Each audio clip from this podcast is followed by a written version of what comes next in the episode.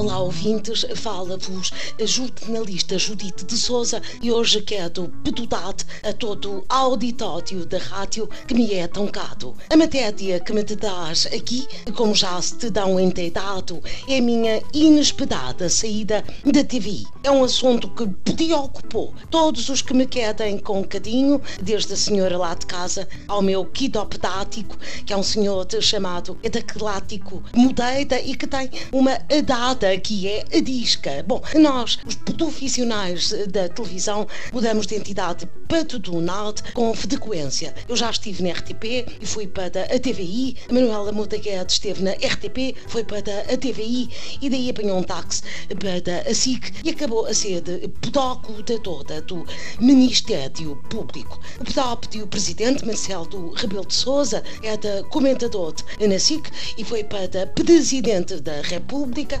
influencer e ambulância do INEM. Já o José Sócrates era comentador na RTP, foi para YouTube e agora opina em frente ao tribunal, onde tem ido com uma marreta para, diz ele, não deixar pedra sobre pedra na operação Matequês. É um mundo de oportunidades, por isso nada temam. Passei a estar desempregada, é verdade, mas não sou pedicária, nem terei de pediscotar a fila do centro de emprego. Está certo que não tenho uma mãe que recebeu uma herança de um milhão de contos na moeda antiga, mas tenho a certeza de que em breve voltarei ao grande ecrã para anunciar, por exemplo, um novo CTDS político na Península Cotiana ou o resultado do jogo Mudei-Dense Guimarães. Só não posso é ir fazer decoração para o que dito mudei a casa porque eu tenho a mania de encher as salas de estar